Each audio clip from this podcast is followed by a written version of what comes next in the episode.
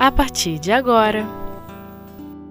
Gestos de Amor O Livro dos Médiuns Perguntas sobre os tesouros ocultos com Vânia Flintz Amigos queridos, mais uma vez aqui estamos para estudarmos juntos a doutrina espírita.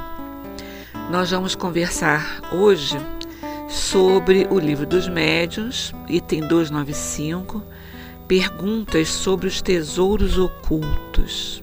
Muito interessante.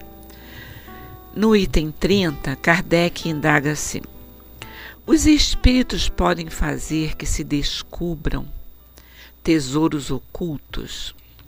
Resposta: os espíritos superiores não se ocupam dessas coisas. Mas espíritos mistificadores muitas vezes indicam tesouros que não existem, ou também podem fazer que procurem no lugar quando se encontra no lado oposto. E isto tem sua utilidade para mostrar que a verdadeira riqueza está no trabalho. Se a providência destina riquezas ocultas a alguém, naturalmente ele as encontrará, do contrário, não. E a gente pensa assim, né? Tesouros ocultos. Quando se fala em tesouros ocultos, a gente não pode deixar de pensar em coisas materiais, porque raramente o homem considera como tesouro ainda, né?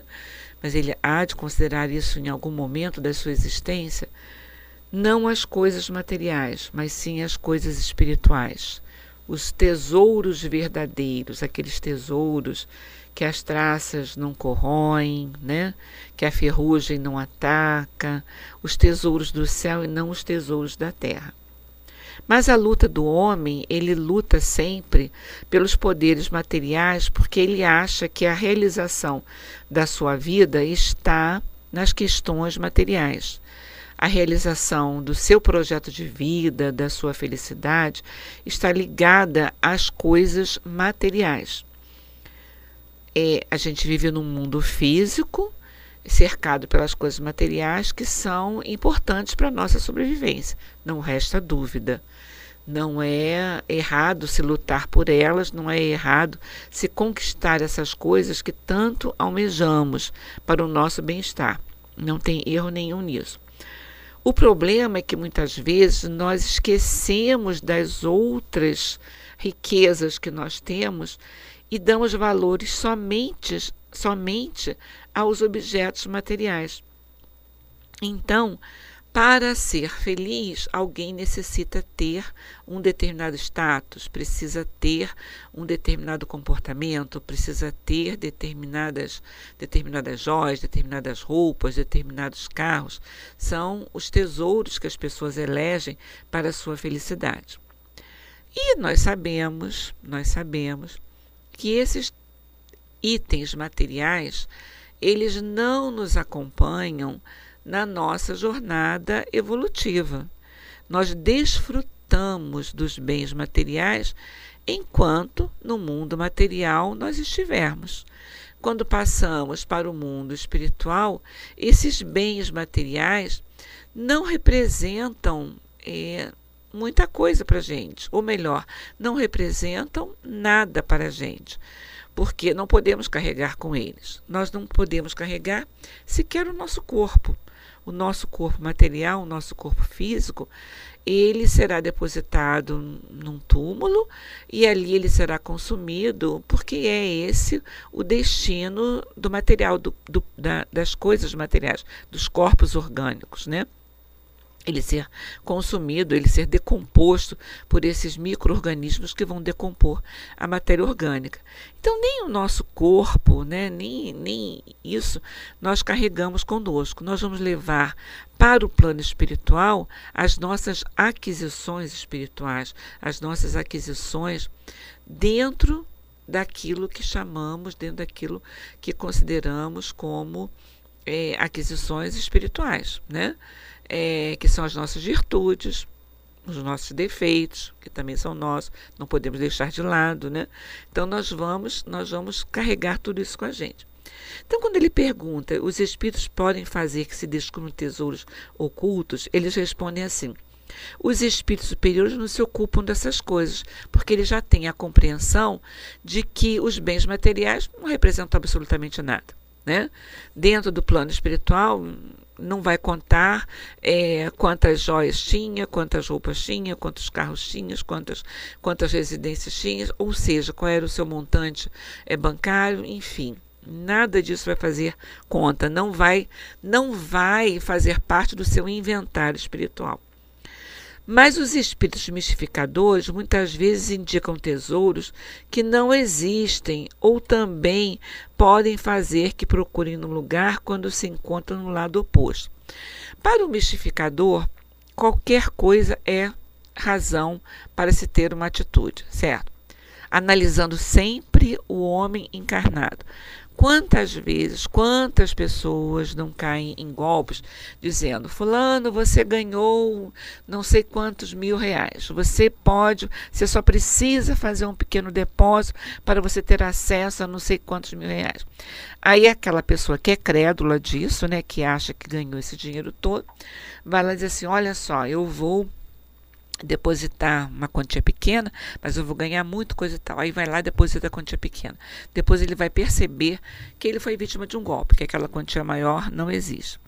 Ou quantas pessoas já não passaram, já não sofreram, é, ou conhecidos nossos já não sofreram, aquele golpe do bilhete premiado, de alguém chegar para uma pessoa e dizer assim, ah, eu estou com o bilhete premiado aqui, mas eu não posso fazer a retirada porque eu tenho que viajar agora, porque eu tenho que ir para o interior, porque eu tenho que ir para cá, porque eu tenho que ir para lá, e eu só preciso mesmo de um dinheiro para poder resolver algumas coisas. A senhora não pode trocar comigo, eu lhe dou o bilhete, a senhora me dá o dinheiro, depois a senhora vai lá ou o senhor vai lá e retira esse bilhete. E a pessoa vai lá e quando chega lá não tem bilhete nenhum, o bilhete já é vencido, não tem nada. Então, isso é, a gente pode enquadrar isso no que ele coloca aqui, né? Muitas vezes os espíritos mistificadores indicam tesouros que não existem não existem, ou também podem fazer que procure no lugar quando se encontra em outro. Então ele está trabalhando, ele está, ele está arquitetando, ele está fazendo alguma coisa em cima de, de, um, de um desejo que ele pode perceber que a outra pessoa tem, né? E só vai cair nesse golpe quem tiver realmente interessado nisso, porque se a pessoa tiver um pouco de bom senso, não vai não vai cair, né? Então o espírito mistificador, ele quer se divertir. Ele quer brincar, ele quer se divertir. Então ele pode fazer isso aí, né? Ou indicar que alguma coisa está em algum lugar, a pessoa vai, procura, se des, vai se desvelar em procurar lá e quando chega naquele lugar não tem absolutamente nada. Isso tem uma utilidade, como Kardec está dizendo aqui, tem a sua utilidade para mostrar que a verdadeira riqueza está no trabalho. Então, aquela pessoa que se deixou levar para aquele bilhete premiado lá, que era falso, que não tinha absolutamente nada, ela vai entender né, que na, ela levou aquele golpe, levou aquele prejuízo, então ela vai entender que para ela adquirir alguma coisa, ela precisa do trabalho. Se é alguém que diz assim, não, olha só, eu tive uma intuição de que vai ser sorteado o bilhete tal da loteria esportiva. Então a pessoa vai lá e compra aquele bilhete, né? É, é, com, aquele, com aquele determinado número. E de repente não sai aquele número. Aí depois ainda briga lá com o anjo da guarda, né? O anjo, meu anjo da guarda não foi fiel comigo. Ele me deu uma resposta, ele me deu uma intuição que não era a intuição correta.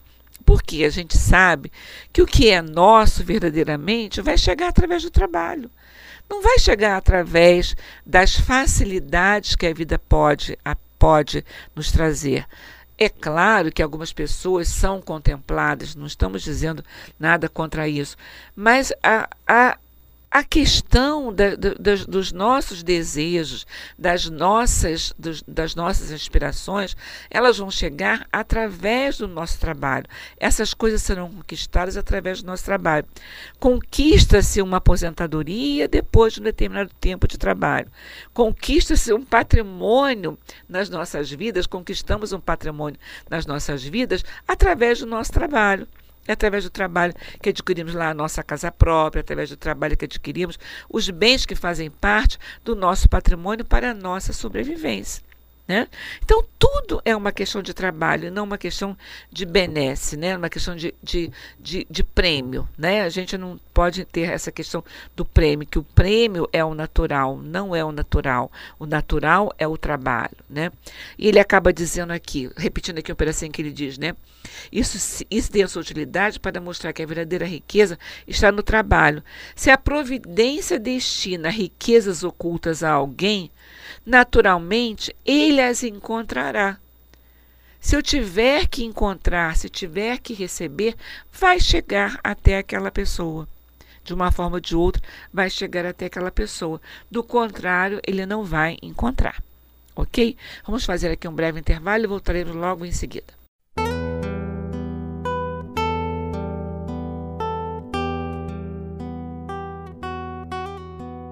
Gestos de amor.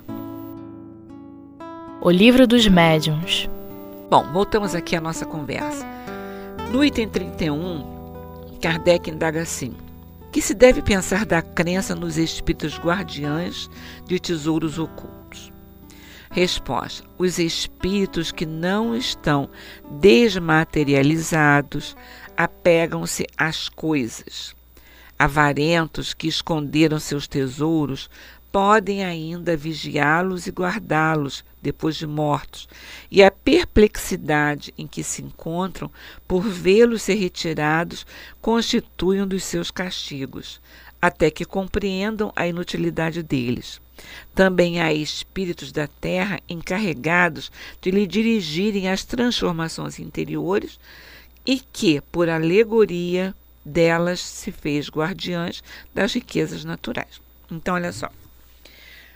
Espíritos, aqueles espíritos que estão desmaterializados, que não colocam a sua importância de vida, a importância da sua felicidade na matéria, ele não se apega a determinadas coisas, né? Apegam os, os que não estão desmaterializados apegam-se às coisas. Tanto que muitas vezes, e somos apegados às coisas que nós nos referimos assim: é a minha caneta, é o meu livro, é o meu papel, é o meu telefone, é a minha carteira, tudo é meu. E fica aqui o convite da leitura do livro do do Frederico Figner, irmão Jacó, né? Voltei, uma leitura muito interessante quando ele quando, quando começa o processo de desligamento do seu perispírito, né, do corpo físico, que ele vai percebendo a ligação das coisas materiais né, que ele tinha com, com, os, com alguns objetos de uso pessoal. Então é importante, é uma leitura que é recomendada, é muito importante para que a gente entenda como é que a gente está é, magnetizando esses objetos quando nós temos esse exercício da posse profunda dos objetos que estão à nossa volta. Né? Então, os espíritos que não estão desmaterializados, eles apegam-se às coisas. E em cima disso, a gente vê é, espíritos, né? Que, estando já desencarnados há algum tempo, quantas vezes em mesa mediúnica chegam esses espíritos ainda reclamando dos seus objetos materiais que outras pessoas acabaram se desfazendo deles, acabaram destruindo aqueles objetos materiais. Porque para eles aquilo ali, aquilo é o importante, aquilo é o que é o de mais importante que ele tem na vida. Então ele perceber que ele tem lá um tesouro que ele guarda, que ele cultiva, que ele cuidou, que ele tratou, né? que ele é, até escondeu para que as pessoas não pudessem achar com facilidade, que ele teve um tratamento todo especial, segundo os seus conceitos, para com aquilo, de repente ele se deparar com o usufruto daquilo. Né? Que muitas vezes as pessoas que vêm depois não têm aquela, aquela ideia ainda trazendo para o nosso dia a dia.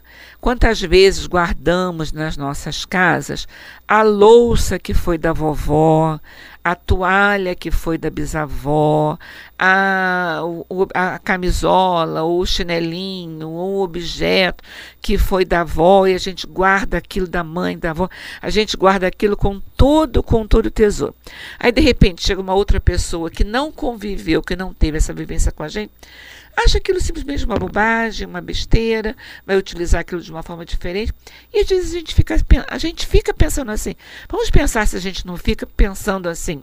Puxa vida, mas a minha mãe tinha um carinho tão grande com isso. Puxa vida, mas a minha avó gostava tanto de fazer isso, tinha um carinho por isso, né?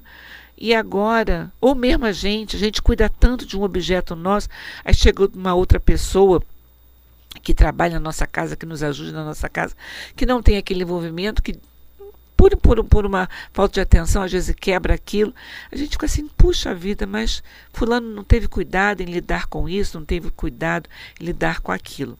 Aí a gente pode analisar o nosso grau de apego às nossas coisas. Então imagina aquele espírito que era arraigado, que era preso aos seus pertences, né? que guardou esses pertences com todo cuidado, chegar e se deparar com alguém que está utilizando aquilo de uma forma não muito responsável, segundo os seus conceitos, segundo a sua maneira de ver. Né? Então, quando Kardec diz aqui, diz assim, né? É, podem ainda vigiá-los e guardá-los depois de mortos, e a perplexidade em que se encontra por vê-los retirados constituem dos seus castigos, ou seja, não cuidou daquilo que eu deixei não tratou aquilo que eu deixei, não deu valor àquilo que eu deixei. Não é que não dê valor àquilo que deixou, mas o pensamento é diferente, a maneira de encarar é diferente, né? E aí Kardec continua assim: também aos espíritos da terra encarregados de lhe dirigirem as transformações interiores e que por alegoria deles fez guardiões das riquezas naturais. Então, é todo um processo de amadurecimento do espírito. À medida que a gente vai amadurecendo espiritualmente, em que a gente vai compreendendo o real valor das coisas que nos cercam, que a gente vai compreendendo a diferença entre ter e ser, que a gente vai compreendendo a diferença entre o utilizar e o usufruir, a gente vai compreendendo melhor a gente vai se desligando de determinados valores das, das, nossas almas. A gente vai desligando de determinados valores. E muitas vezes observamos no nosso comportamento assim. Quando jovens, nós éramos mais presos a determinadas coisas materiais. Né? Como adolescente, de uma forma geral, muitas vezes ele se torna assim. Ele guarda o papelzinho da bala que ele foi ao cinema, ele guarda o bilhetinho do, do, do, do teatro que ele foi, ele guarda o bilhetinho da atração turística que ele visitou, ele guarda uma série de coisas e aquilo guarda, guarda, guarda, guarda, guarda, porque ele tem ali a sua emoção presa ali naqueles objetos. E um determinado dia, quando ele já compreende que o carinho que ele tem pela pessoa que lhe deu aquela balinha, que lhe deu aquele bombom, que lhe levou para passear, não está preso àqueles objetos que estão ali, que estão ali guardados, ele vai compreender que aqueles objetos não têm esse valor. Então, é essa questão que precisamos trabalhar em nossas almas, é trabalhar o carinho das nossas almas. Como é que nós guardamos o carinho na, nas nossas almas? O carinho pelos presentes que nós recebemos, pelas amizades que nós temos, pelos seres queridos que fazem parte do nosso grupo familiar, grupo de amigos. Como é que, como é que esse carinho é guardado? Esse carinho vai muito além desses objetos que podem, que podem simbolizar esse carinho. Porque, na, na realidade, o que nós queremos guardar é o carinho. Quando a gente guarda lá a toalha da vovó, a gente está guardando é o carinho que a gente tem pela vovó. E a gente muitas vezes acha que o carinho que a gente tem pela vovó é a toalha que a gente está guardando dela, a toalha de mesa que a gente está guardando dela. É o papelzinho da bala, é o bilhetinho do cinema, mas não é isso. O carinho está dentro da nossa alma. O carinho está dentro de cada um de nós. Então, quando nós guardamos esses objetos, quando esses espíritos guardam, se prendem às coisas materiais, na realidade estão querendo o sentimento. Mas não conseguem ainda separar o sentimento da coisa material. Porque a coisa material vai fazer lembrar. Né? A coisa material vai fazer se recordar. O bilhete da viagem vai fazer recordar. O, o retrato da viagem vai fazer recordar. O, re, o, o, papelzinho da bala vai fazer, vai fazer lembrar daquele nosso querido, da pessoa que é querida. Mas é o carinho que está preso nessas lembranças que vão estar que vai estar na nossa alma, esse carinho que vai estar na nossa alma. Então, na medida em que nós vamos nos desmaterializando, na medida em que nós vamos desapegando das coisas materiais, é que a gente já vai conseguindo entender que o carinho é diferente do objeto material que o carinho a gente tem guardado dentro do coração. O amor, o carinho, a consideração a gente tem guardado dentro do coração. E isso vai nos seguir aonde quer que a gente esteja, no lugar que a gente esteja. Porque uma vez a afeição conquistada, uma vez a afeição cristalizada no nosso sentimento. Então, isso que fica para a gente, né? Que a gente possa lembrar muito sobre isso, né? Sobre os objetos materiais e sobre a carga da emoção que a gente coloca nesses objetos materiais. E que a gente possa trazer essa emoção dos objetos materiais para dentro do nosso coração. Um abraço amigo, um beijo carinhoso em todos e até uma próxima oportunidade, se Deus assim permitir.